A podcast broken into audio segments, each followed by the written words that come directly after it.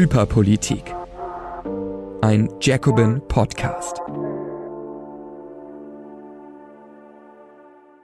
Hallo und herzlich willkommen zu einer neuen Folge von Hyperpolitik, dem Politik-Podcast bei Jacobin. Mein Name ist Ines Schwertner und ich spreche jede Woche über hochpolitisierte Zeiten ohne politische Folgen. Heute mit einem Gast, nämlich einem guten Genossen und Freund, aber vor allem Lehrer. Hallo Ryan, Ryan Klocher. Guten Morgen. Ja, wir ähm, haben dich heute zu Besuch, denn es gibt wieder einen PISA-Schock. Es ist 2003 Reloaded. Wir sind wieder zurück und heute ist auch Lehrerstreik. Insofern genug Gründe über die Bildungskatastrophe Deutschlands zu sprechen. Und mir fällt niemand Besseres ein, als äh, dich dafür ähm, morgens direkt darüber einen kleinen ähm, Rant zu halten. Insofern freuen wir uns auf diese Folge heute. Ähm, aber wir haben ja immer eine ganz kleine äh, Kategorie vorne dran, nämlich hypermedial. Und ich habe einen sehr schönen Ausspruch gefunden, der dich bestimmt auch begeistern wird. Ich erwarte deine Reaktion. Und zwar war unser Bundesfinanzminister Christian Lindner bei ähm, The Pioneer. The Pioneer ist so eine Art ähm, Journalismus-Fake. Also ähm, Politiker können dann auf ein Boot kommen und ähm, über Dinge sprechen und das Ganze ist eben getarnt als Journalismus. Jedenfalls, Christian Lindner war bei The Pioneer und hat gesagt, man kann auch sehr gute Politik ohne Geld machen. Völliger Schwachsinn. Null Punkte. Null Punkte für Christian Lindner, ja. Es ist vor allem witzig, weil der Bundesfinanzminister ist, der vielleicht sagen müsste, man braucht auch Geld für gute Politik.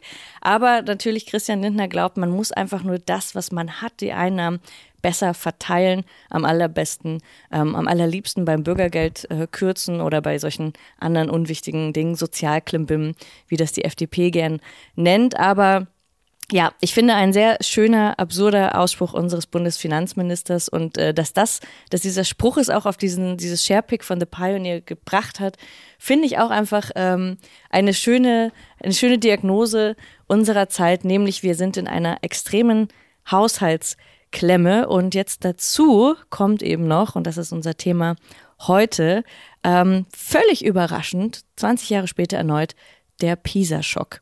15-Jährige können nicht gut lesen, nicht, sind nicht gut in Mathematik. Die Punkte sind noch schlechter geworden in den letzten Jahren.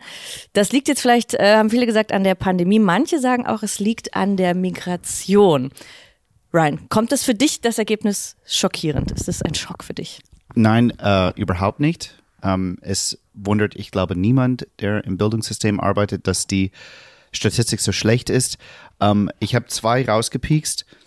Eins und drei äh, 15-Jährige rechnen unter Grundniveau und eins in vier 15-Jährigen lesen unter Grundniveau. Das bedeutet, wir steuern auf eine Generation zu, wo es quasi eine riesige Unterschicht, ich benutze das Wort mal so, an Menschen, die unausreichend Fähigkeiten haben für den Beruf, aber auch nicht für unsere Demokratie.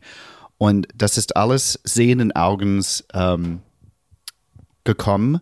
Ähm, man hat wirklich 20 Jahre lang Austerität in der Bildung gehabt. Es gab noch nie ausreichend Geld in der Bildung, um äh, den Bedürfnissen nachzukommen.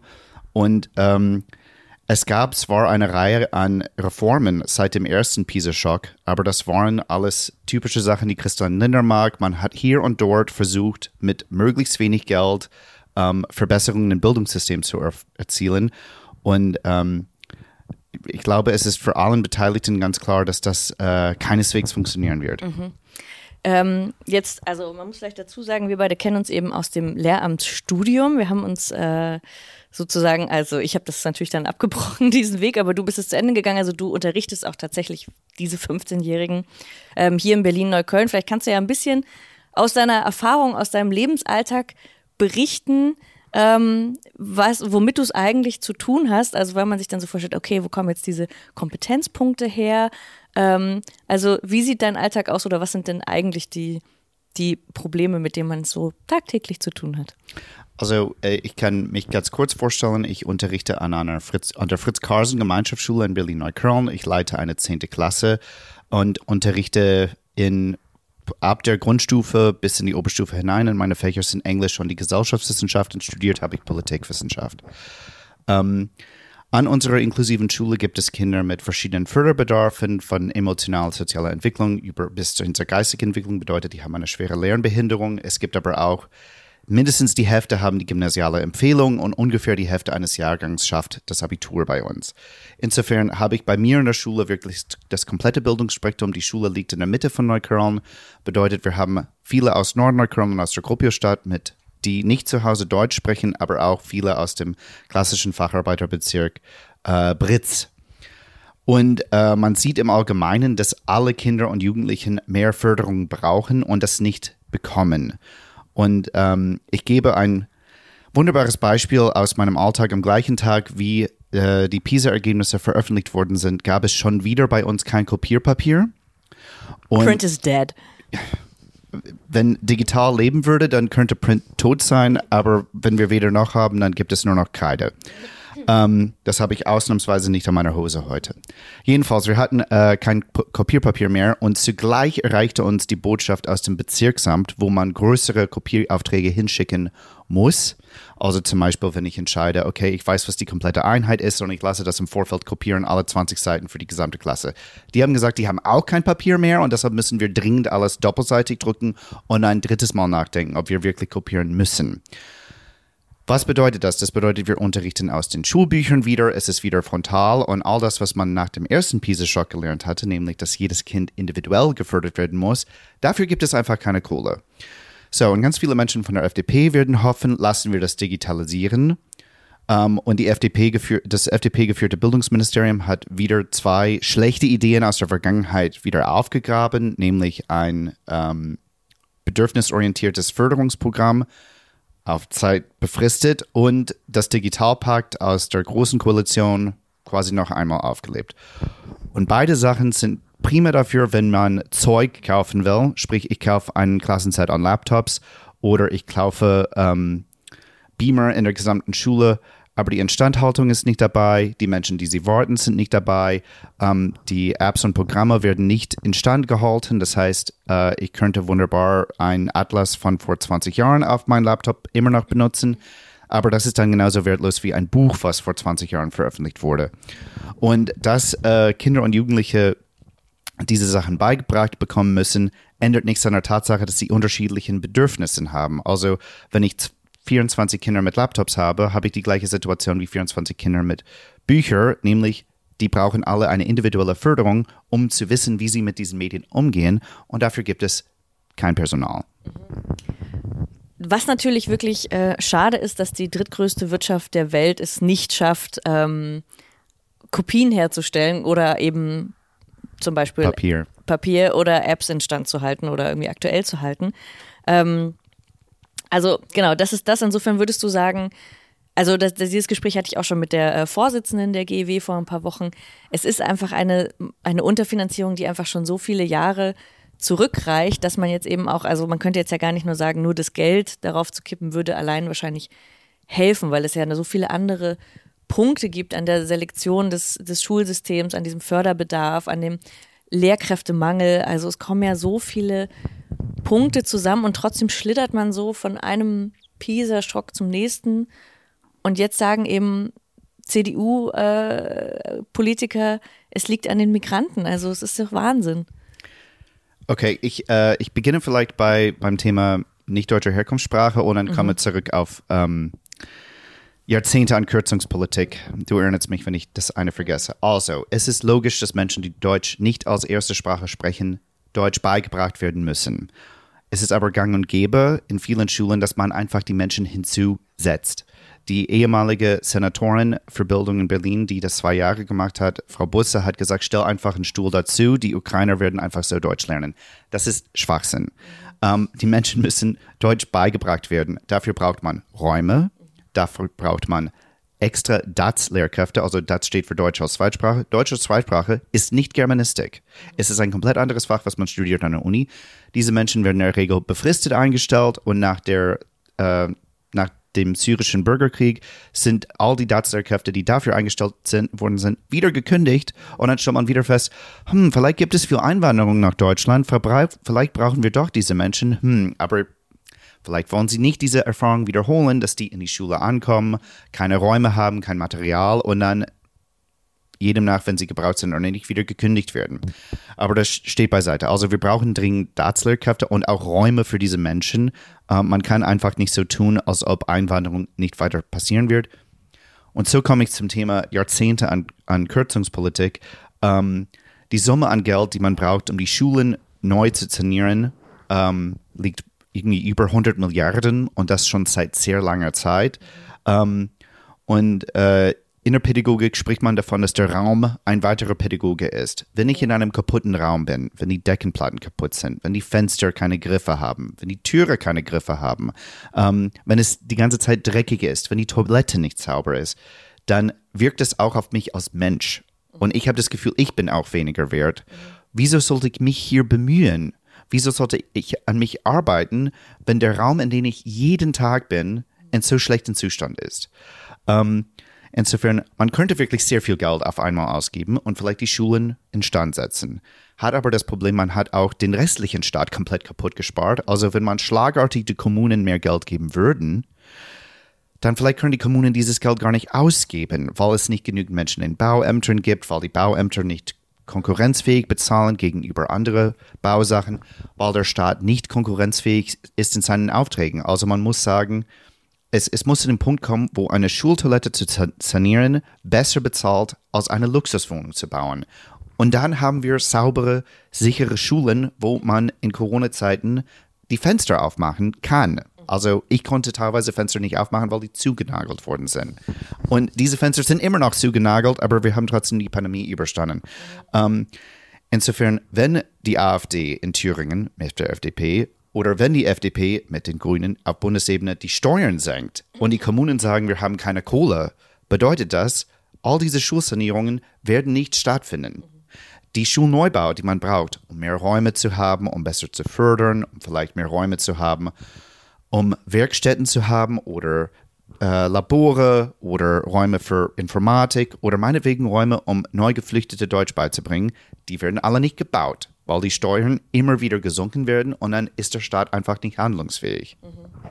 Und man kann sich eben auch kaum vorstellen, also das ist die Räume, das ist, glaube ich, ein wichtiges, äh, ja, also das ist einfach die Grundlage fürs Lernen, aber eben auch die Lehrkräfte selber. Jetzt ist es ja eben kein Zufall, dass ich nicht weiter Lehrerin äh, geworden bin und dass es einfach viel, viele gibt, die einfach dieses Studium auch abbrechen oder dann halt keine Lehrkraft werden, weil man sich eben auch denkt, warum sollte ich das jetzt machen? Also es ist eben auch einfach ähm, von der Anerkennung des Berufs oder von dem, was man so macht, ist es auch einfach nicht ähm, also auch dieses Problem wird man nicht von einem Tag auf den anderen beheben. Also das ist jetzt für die, für die äh, Gebäude schon gesagt, aber es ist eben eine Sache, die mindestens ja fünf bis zehn Jahre dauert. Und ich habe heute dann die ähm, Bildungsministerin ähm, Karin Prien äh, gehört, also nicht die Bundesministerin, sondern ich, von welchem Bundesland kommt sie? Bremen?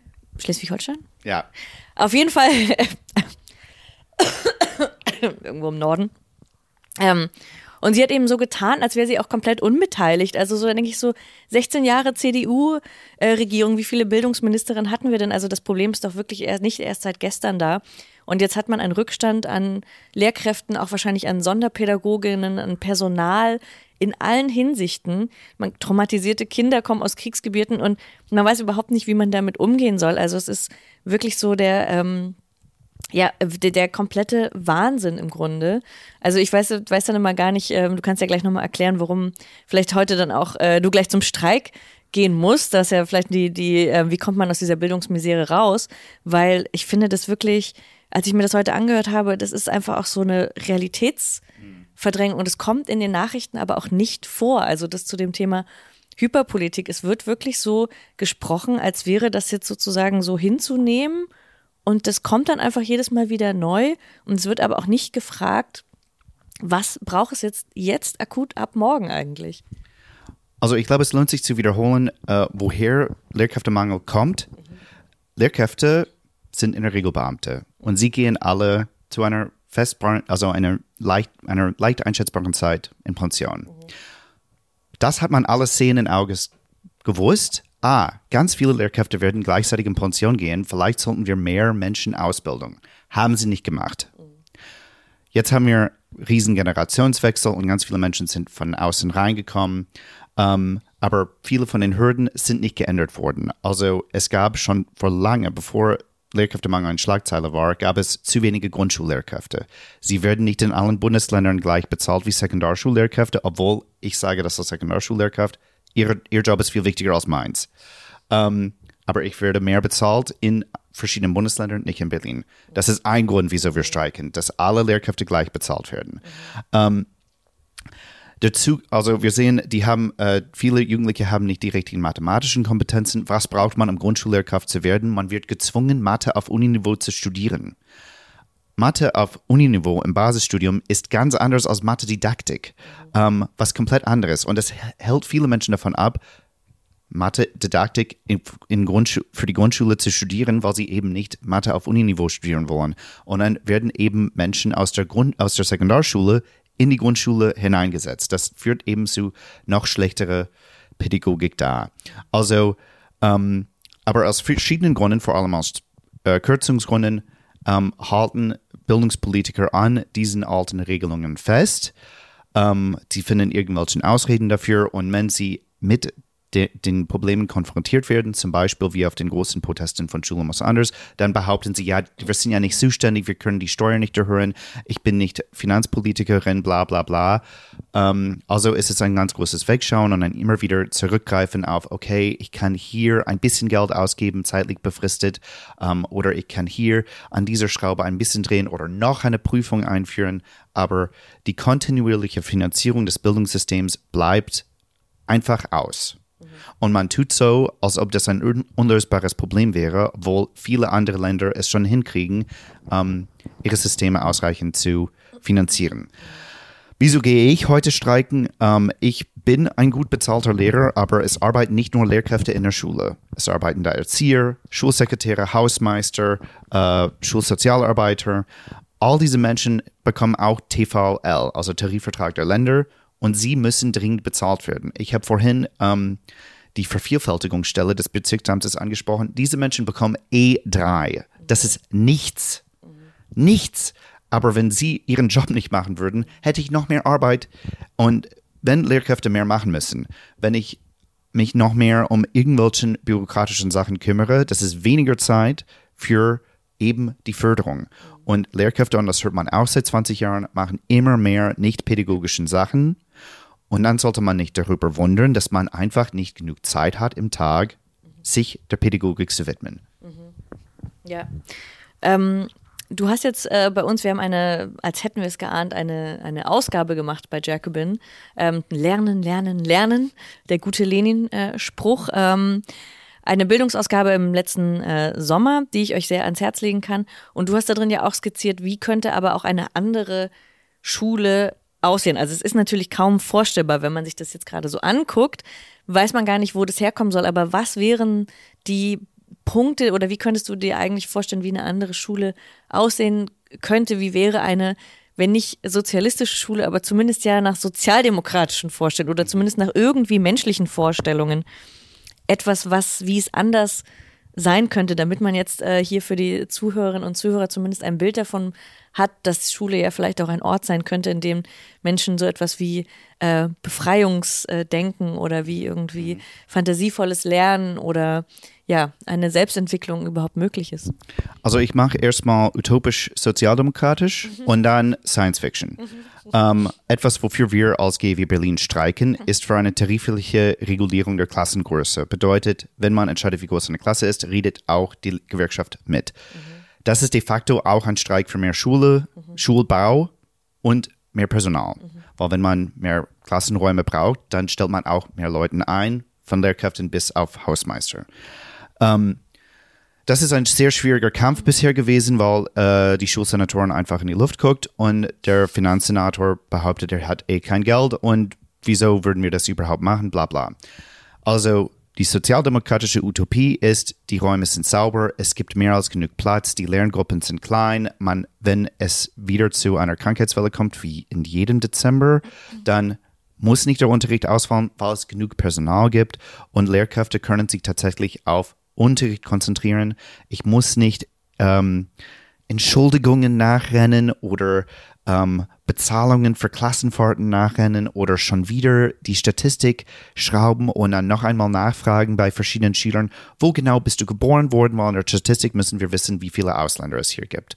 Ähm, das, aber das halte ich im Moment für extrem fern, weil mhm. Deutschland weiß diese Sachen seit 20 Jahren und in keinem Bundesland können Lehrkräfte sich auf das Unterrichten konzentrieren. Mhm. Science Fiction wäre ähm, eine Schule, wo ähm, die Lehrenden nicht gezwungen sind, sich in gewissen Fächern zu gewissen Uhrzeiten zu setzen. Ich bin nicht gezwungen, Geschichte um 14.30 Uhr zu unterrichten, sondern wir machen die Sachen, die uns interessieren um 14.30 Uhr. Und Geschichte kann auch hinzu, da, da hinzukommen. Ähm, aber dieser Zwang ist nicht da, weil es eben mehr als genug Ressourcen gibt. Und ähm, wenn äh, die Selektion nicht da ist, sprich der Zwang einer Lehrkraft zu entscheiden, du bist gut genug und du bist nicht gut genug. Mhm. Und es gibt verschiedene Schulformen, die das hinauszögern. In Sachsen findet das in der vierten Klasse statt, an meiner Schule findet das in der zehnten Klasse statt. Aber es ist immerhin ein, du bist nicht gut genug und du bist gut genug. Und ähm, das ist eine Aufgabe, die wir haben aufgrund des Kapitalismus. Und ich überlasse es der Kommentarspalte, ob wir die sozialistische Schule ohne Selektion haben können schon vor der Revolution mhm. oder ob erst wir den Kapitalismus abschaffen müssen, weil das gab es natürlich auch in der DDR.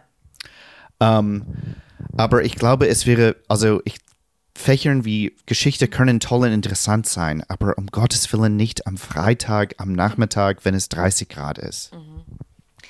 Ja, ähm, diese Science-Fiction-Utopie hast du eben auch äh, aufgeschrieben. Ihr könnt es nochmal äh, gerne nachlesen. Das Heft gibt es, das habe ich jetzt äh, gerade noch geklärt, auch in einem extra Weihnachtsabo. Aber so falls ihr euch denkt, ah, meine Mutter ist Englischlehrerin, ich glaube, ich schenke ihr noch diese Ausgabe, dann könnt ihr auf äh, www.jacobin.de slash Weihnachtspaket dieses äh, besagte Bildungsheft, dann die vorletzte Ausgabe und die aktuelle jetzige Ausgabe mit dem Abo bestellen und dann habt ihr sozusagen das gesamte Lernen, Lernen, Lernen Paket und auch äh, 100 Jahre, was lernen wir aus dem äh, früheren Faschismus. Also eine Freude für die ganze Familie, würde ich sagen, ein sehr, sehr schönes Geschenk. Und jetzt vielleicht, bevor wir dich entlassen, um tatsächlich zum Streik zu gehen. Das ist ja auch einfach sehr, sehr schön, ähm, dass wir das jetzt hier nicht, äh, das ist jetzt kein Fake, sondern du musst es tatsächlich tun. Ähm, Warum geht man in die Gewerkschaft, in die Gewerkschaft für Erziehung und Wissenschaft, beispielsweise, wenn man jetzt Lehrkraft ist, wenn man zuhört, wenn man hadert, studentische Hilfskraft zu sein oder in einem dieser ja, Erziehungs- oder Wissenschaftsbereiche zu arbeiten, warum sollte man in die Gewerkschaft gehen? Nur gemeinsam sind wir stark. ähm, ich mache gerne den Vergleich mit dem ADAC. Es wird nie zu einem Tempolimit kommen in Deutschland, bis der ADAC sagt, ja, ist okay. Weil im Grunde alle Menschen, die Auto fahren, Mitglied in diesem Verein sind. Und ähm, das muss auch so bei Menschen sein, die in der Bildung arbeiten. Wir müssen alle in der Gewerkschaft sein, damit das als Lobbyinstanz Macht hat. Ähm, viele von uns können streiken, ich kann streiken, aber die allermeisten Lehrkräfte, Lehrkräfte haben in Deutschland kein Streikrecht. Die GEW kämpft zwar dafür, aber wenn man kein Streikrecht hat, braucht man eine Lobbygruppe. Und das ist eben die Gewerkschaft Erziehung und Wissenschaft. Und in diesem Sinne braucht man unbedingt viele, viele Mitglieder. Und natürlich, wenn man verschiedene ähm, Ungerechtigkeiten und Schwierigkeiten und abstrusen Sachen ausgesetzt wird, einige davon sind tatsächlich gegen, gegen das Arbeitsrecht. Dafür ist man auch Gewerkschaftsmitglied. Ähm, insofern äh, meine Botschaft ist raus aus den Kommentarspalten und rein in die Gewerkschaften. Sehr schön. Das ist doch ein sehr, sehr schöner Abschluss für diese Folge von Hyperpolitik. Danke dir, Ryan, für deine Berichte aus dem Alltag und wir entlassen dich jetzt feierlich in den Streik. du gehst da, du gehst da hin und ähm, ja, das ist, glaube ich, eine, ein perfektes Ende für Hyperpolitik. So kann man den, die Hyperpolitik durchbrechen. Ähm, good luck and have fun. Dankeschön, danke für die Einladung. Yes.